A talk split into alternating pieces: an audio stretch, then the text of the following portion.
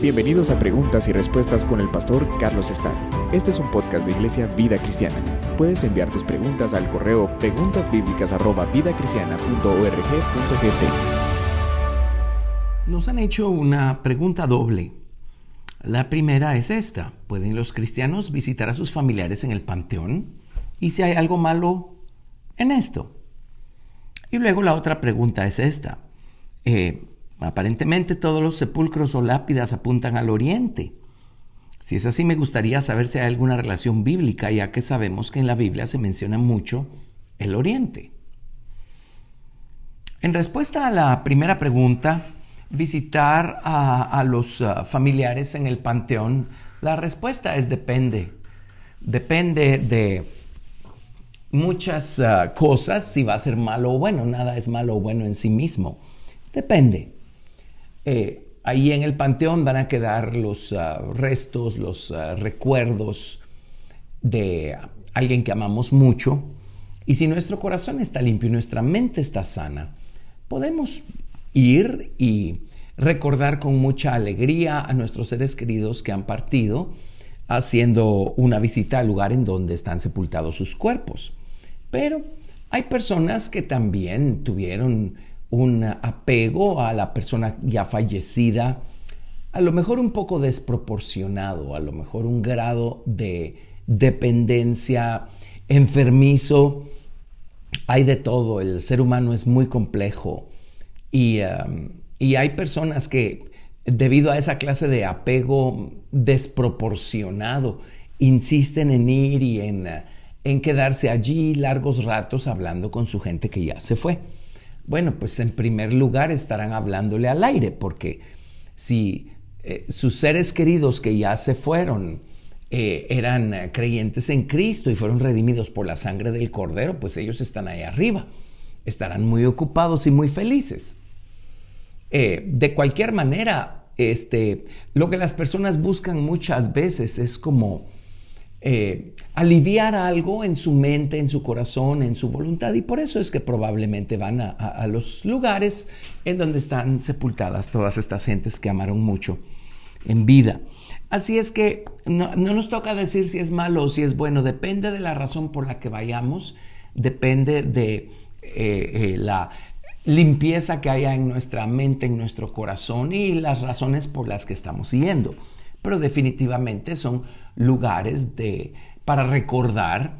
Así es que, pues si todo está bien, no hay nada de malo en hacer la visita. Pero nuevamente tenemos que examinar nosotros nuestros corazones para saber si o para ver si no hay algún tipo de apego un poquito fuera de proporción allí. Ahora, sí hay algo interesante y es que eh, en, en los panteones, en los cementerios, pues también tenemos que estar conscientes de la presencia de espíritus. Hay muchas personas que mueren sin Cristo y el Señor Jesucristo nos enseñó que cuando un eh, espíritu inmundo deja el cuerpo anda en lugares secos, sin reposo, ¿verdad? Buscando reposo. Así es que también es cierto que puede haber la presencia de espíritus, espíritus inmundos, espíritus pues de de gente que murió sin Cristo y por lo tanto en vida se dedicaron a la maldad, al, libertinaje. Entonces también si hay personas que no van eh, limpias por dentro a, los eh, lugares de sepultura, a los cementerios, pues a lo mejor podrían exponerse también. ¿Quién sabe? Tampoco vamos a crear un dogma de esto y tampoco vamos a a crear una situación en la que vamos a decir no vaya porque se puede contaminar, porque tampoco es cierto. El que podamos nosotros llenarnos de espíritus ya no depende de los espíritus, sino de nosotros. Así es que si estamos caminando como debe ser, no debiera haber ningún problema. Ahora, en cuanto a la orientación de los sepulcros, vayámonos un poquito más allá, la orientación de las iglesias. En la tradición católica, las iglesias están construidas en el eje oriente-poniente. Por regla general, ponen la entrada del lado poniente y ponen el altar y el coro o el ábside del lado oriente. De esa manera, entonces, cuando la gente hace sus rezos, los hace en dirección al poniente, que es el lugar en donde se levanta el sol. ¿Cuándo comenzó esa tradición? ¿Quién sabe? Si nos vamos a las culturas más antiguas, la orientación de sus centros ceremoniales, de sus pirámides, eh, eh, todo esto obedecía a factores astronómicos y eh, los romanos también utilizaban estos factores para orientar sus edificios. ahora, no podemos negar que en la Biblia esto es muy importante y, y sí se menciona, por supuesto que sí. Pero en la Biblia, si nos vamos al tabernáculo mosaico, era la entrada la que se orientaba del lado oriental, valga la redundancia, y era el lugar santísimo el que se ponía en el lado poniente. Entonces, si fue por ignorancia que los ah, cristianos de antaño eh, invirtieron la, la dirección, quién sabe a lo mejor fue porque en el paganismo ya se hacía de esa manera y simplemente fue otra de las tantas cosas que el cristianismo absorbió del paganismo de antaño. Pero en la palabra de Dios la cosa es diferente. Ahora, por cierto, las, eh, los sepulcros o lápidas también, no creo que en los cementerios más nuevos sigan eh, respetando esto, quién sabe, a lo mejor sí pero, tradicionalmente igual enterraban a las personas en dirección oriente-poniente, nada más que a la inversa, con la cabeza en el poniente y con los pies en el oriente. Pero vámonos a la Biblia. Y la historia comienza en Génesis capítulo 3, verso 21. Cuando el hombre pecó, el hombre y la mujer pecaron, Dios dispuso eh, con justa razón alejarlos del jardín del Edén y del árbol de la vida. Entonces en Génesis 3:21 dice, y Jehová Dios hizo al hombre y a su mujer túnicas de pieles y los vistió. Y dijo Jehová Dios, he aquí el hombre es como uno de nosotros, sabiendo el bien y el mal. Ahora pues que no alargue su mano y tome también del árbol de la vida, y coma y viva para siempre. Y lo sacó Jehová del huerto del Edén para que labrase la tierra de que fue tomado. Echó pues fuera al hombre y puso al oriente del huerto de Edén querubines y una espada encendida que se revolvía por todos lados para guardar el camino del árbol de la vida. Vemos nosotros como el, el uh, huerto del Edén tenía orientación oriente-poniente también, por así decirlo y la puerta estaba del lado oriental. Esa es la puerta por la que el hombre salió de la presencia de Dios y es allí donde el Señor puso a estos querubines guardando el camino del árbol de la vida. Dios lo hizo por amor y por misericordia, porque dijo, si el hombre come también del árbol de la vida, entonces va a vivir para siempre en este estado. Así es que es cierto, a causa de la desobediencia del hombre entró la mortalidad al, al ser humano, pero pues gracias a Dios eh, eh, por esa mortalidad, porque eh, quiere decir que la operación del pecado en el hombre no dura para siempre, cosa que si hubiera sido así, si hubieran comido del árbol de la vida. Pero el hecho es que la puerta estaba del lado oriental.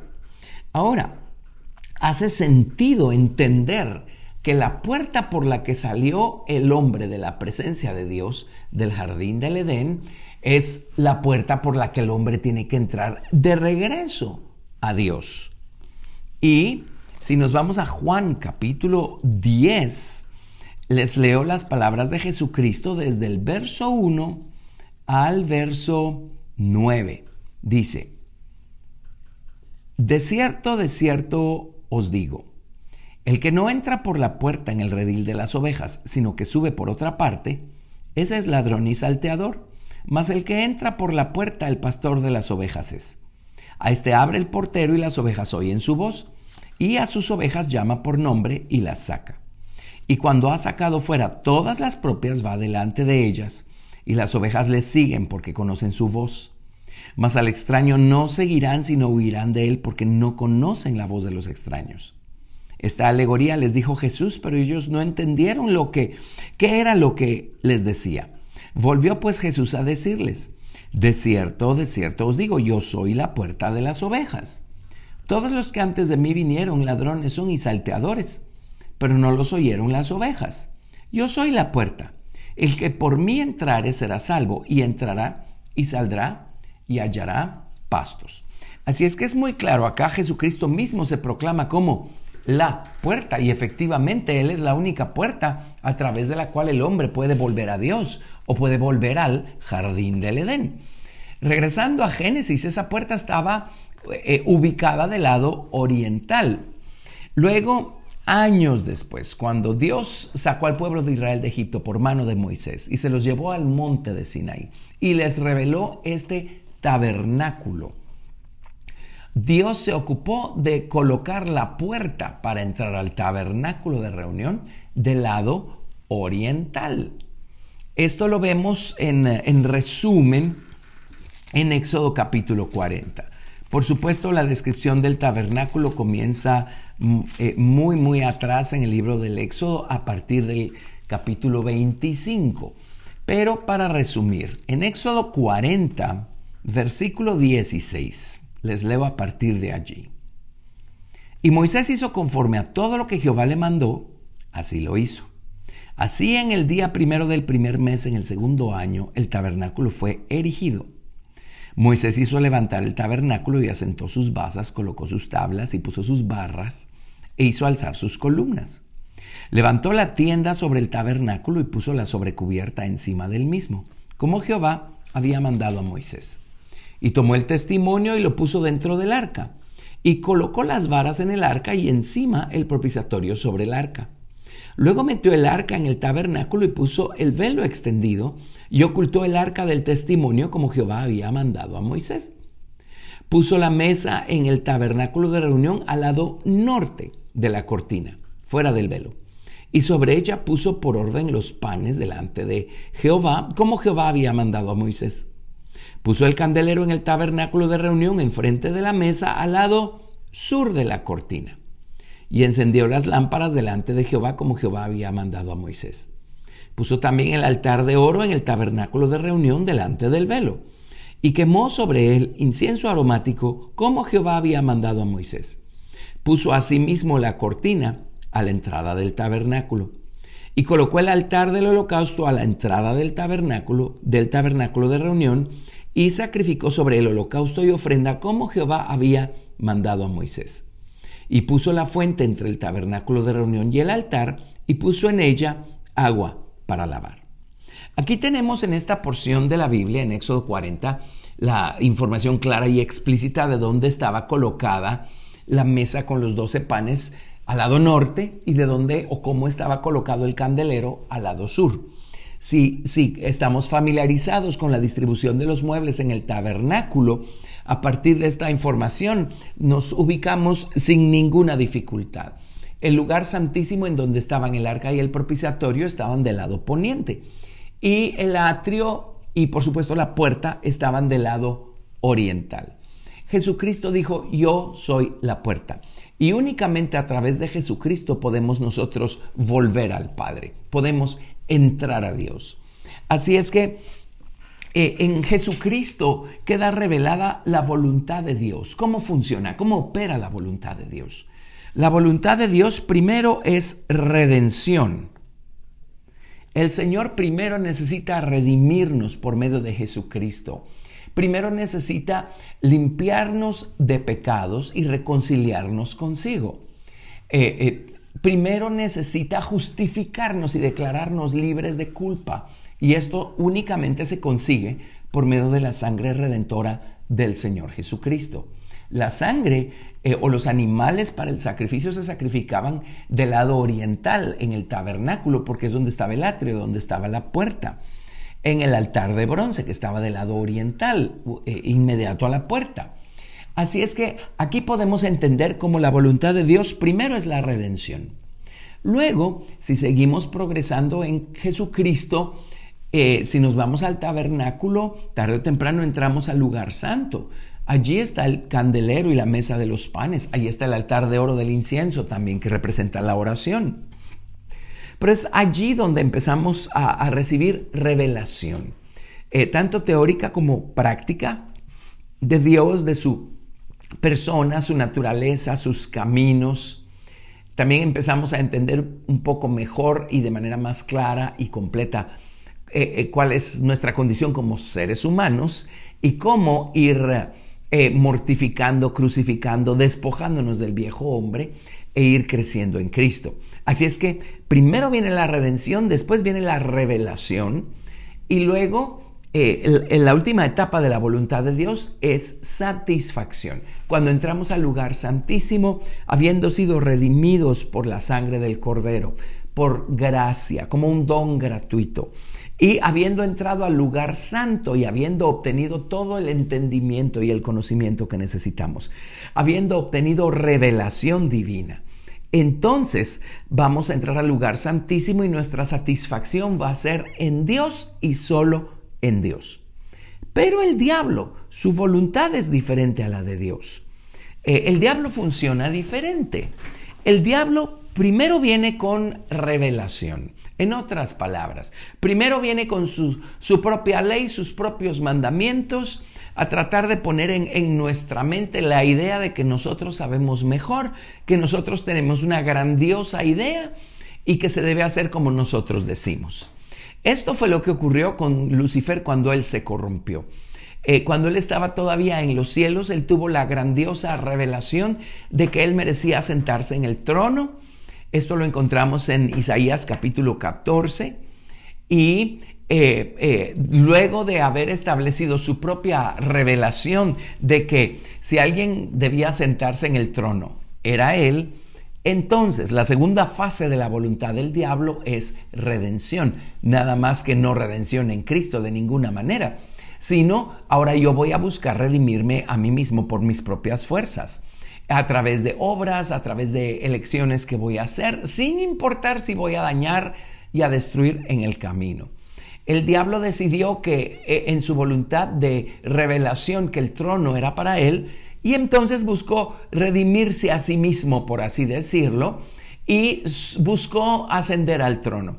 Eh, hizo toda una rebelión en los cielos, de esto leemos a lo largo de las escrituras, y buscó eh, eh, sentarse por sus propios medios en ese trono.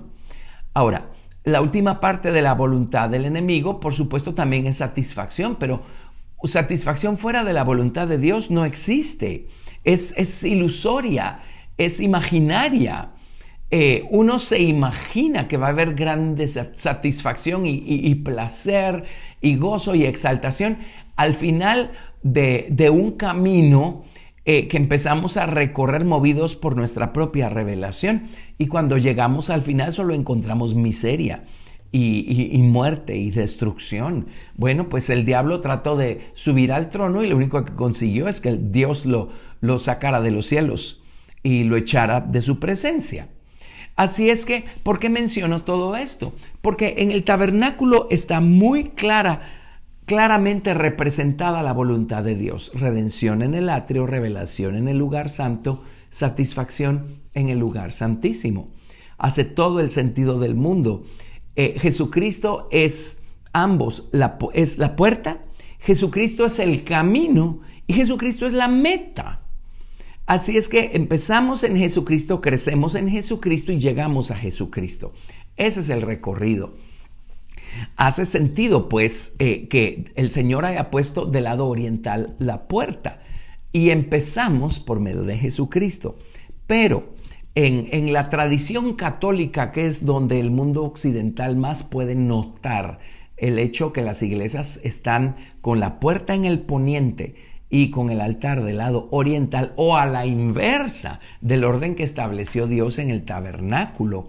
Entonces allí podemos ver también la voluntad del enemigo operando. O sea, no necesitamos, entre comillas, y, esta es la mente del enemigo. El hombre no necesita que Jesucristo lo redima, el hombre puede redimirse por buenas obras.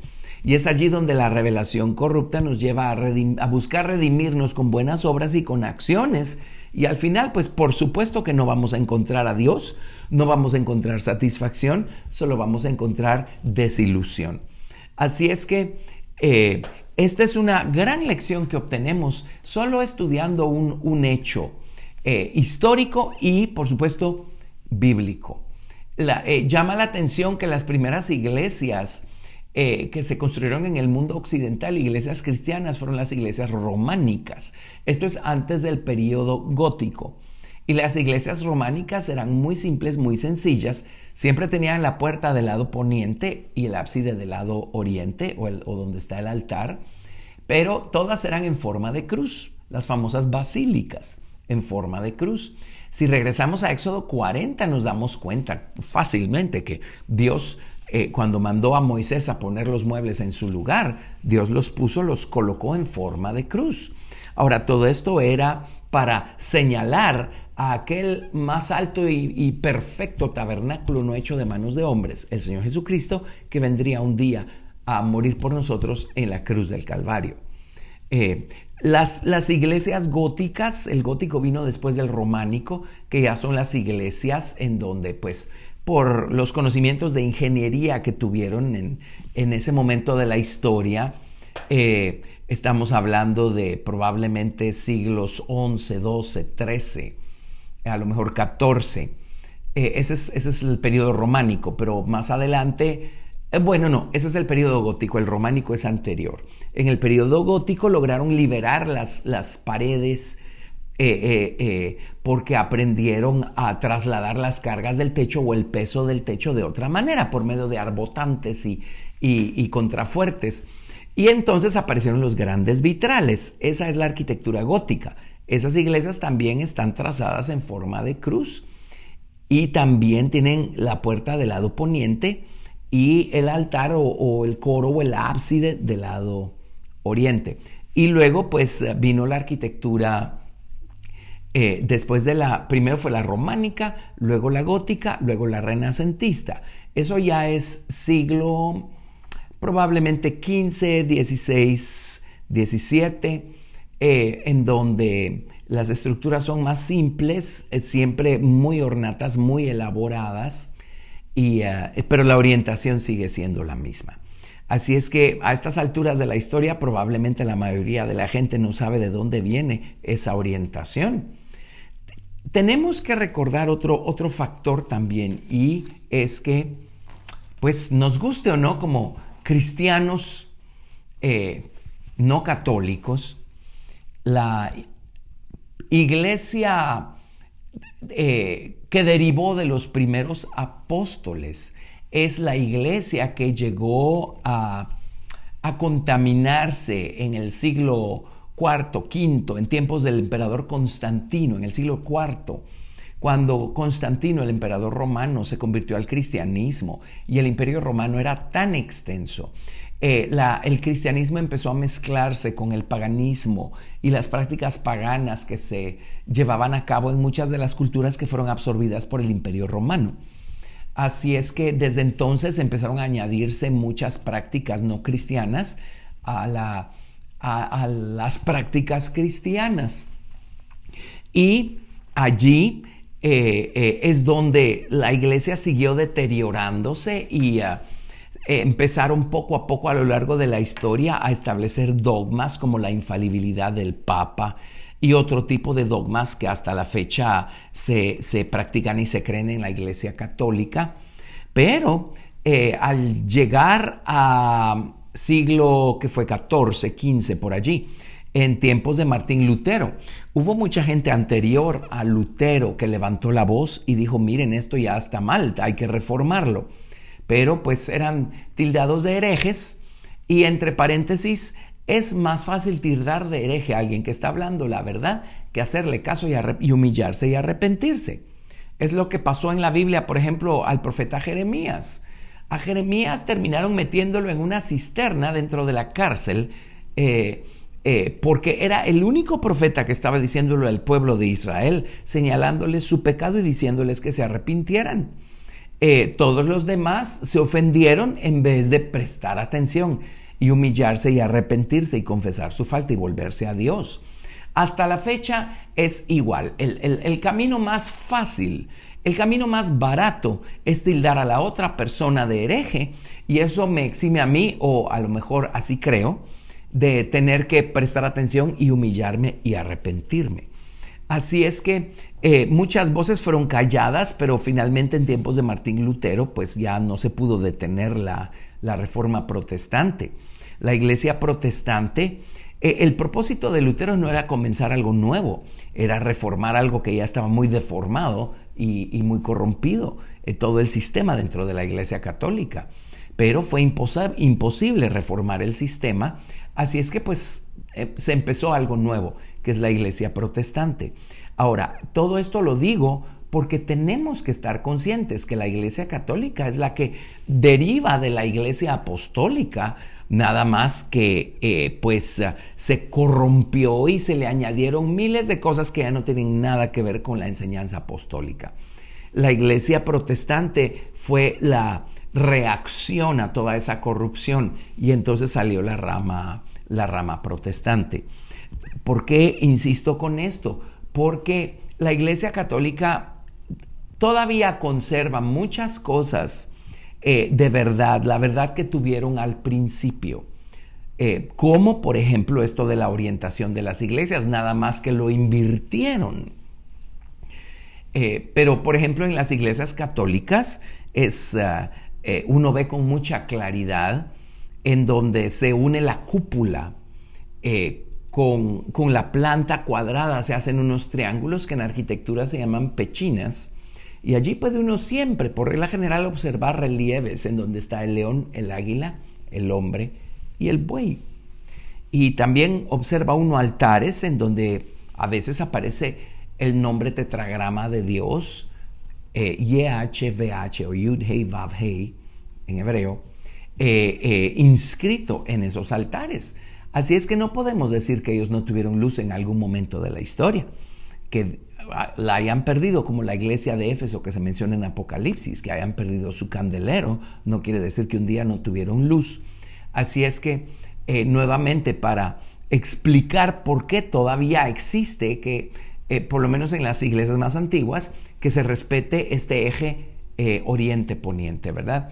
Nada más que el orden correcto no es la entrada al poniente, y, el ábside o, el fondo o, la dirección en la que se ora el oriente, sino al revés.